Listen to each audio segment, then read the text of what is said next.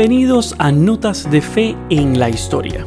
¿Sabías que el pontificado más largo de la historia fue el de Pío IX, quien lideró la iglesia entre 1846 y 1878? A lo largo de 2000 años, al menos 10 papas ejercieron su pontificado durante más de 20 años. Si bien se cree que el pontificado de San Pedro fue el más largo de la historia, existen dudas sobre si atribuirle el comienzo del mismo en el año 30 con la muerte de Cristo o en el año 42 cuando llegó a Roma por lo que el pontificado más largo se le atribuye a Pío IX, el 255 Papa, quien reinó durante más de 31 años. Su elección fue el 14 de junio del 1846, dos semanas después de la muerte de Gregorio XVI. 50 cardenales se reunieron para el cónclave y estaban divididos en dos bandos, algunos que deseaban un grupo un poco más conservador y otros un poco más liberales.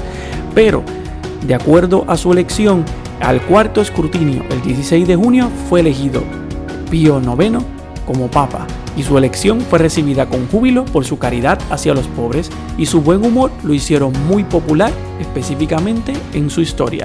Pío IX fue beatificado el 3 de septiembre del año 2000 por Juan Pablo II, quien lo sigue en la lista de los reinados más largo.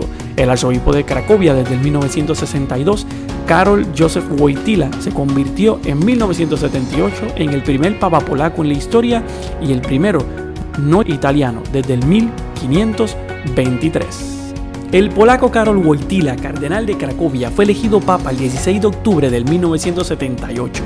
Tenía 58 años, tomó el nombre de Juan Pablo II en honor de su antecesor Juan Pablo I y se convirtió en el pontífice más joven del siglo y el primero no italiano desde el holandés Adriano VI en el 1552. Entre los récords acumulados por Juan Pablo II figuran sus 104 viajes internacionales fuera de Italia a 129 países, algunos en varias ocasiones, más de 200 visitas a diócesis italianas, más de 300 a parroquias romanas e instituciones varias de la capital italiana.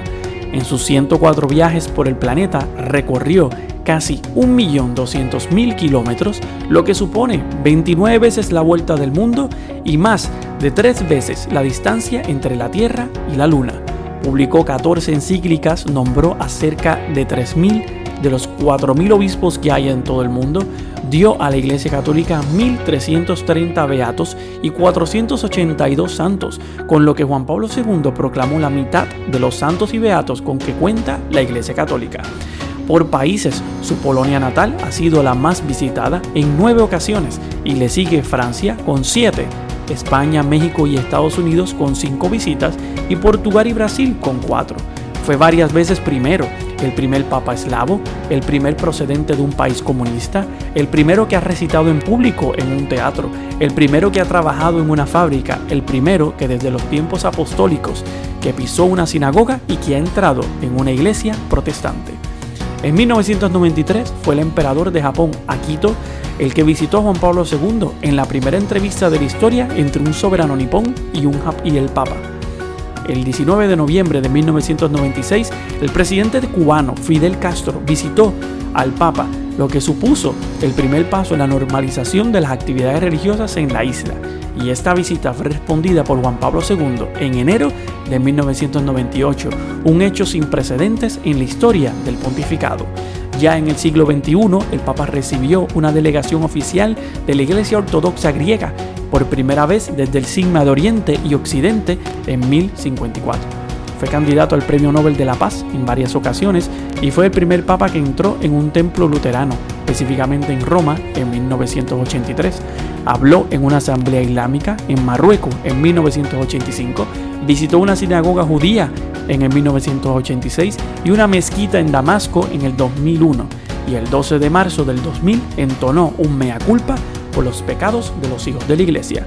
El 20 de marzo del 2000 viajó a Tierra Santa, donde ofició misa en la Plaza del Pesebre y pidió perdón en el Muro de las Lamentaciones y en el Museo del Holocausto por los errores cometidos por los cristianos que persiguieron los judíos. También en la historia hay otros papas que han mantenido también un pontificado bastante largo. Por ejemplo, León XIII, que tuvo un promedio de 25 años. Pío VI, que estuvo por un promedio de 24 años. Adriano I, que estuvo por un promedio de 23 años. Pío VII, que asumió y estuvo por un promedio de 23 años. Alejandro III, Silvestre I y León I estuvieron por un promedio de 21 años y Urbano VIII, que estuvo un promedio de 20 años. Si deseas conocer más información sobre estos papas, puedes entrar en internet y buscar en las diferentes páginas católicas. Pero también recuerda escuchar Notas de Fe y Vida todos los jueves por tu plataforma favorita.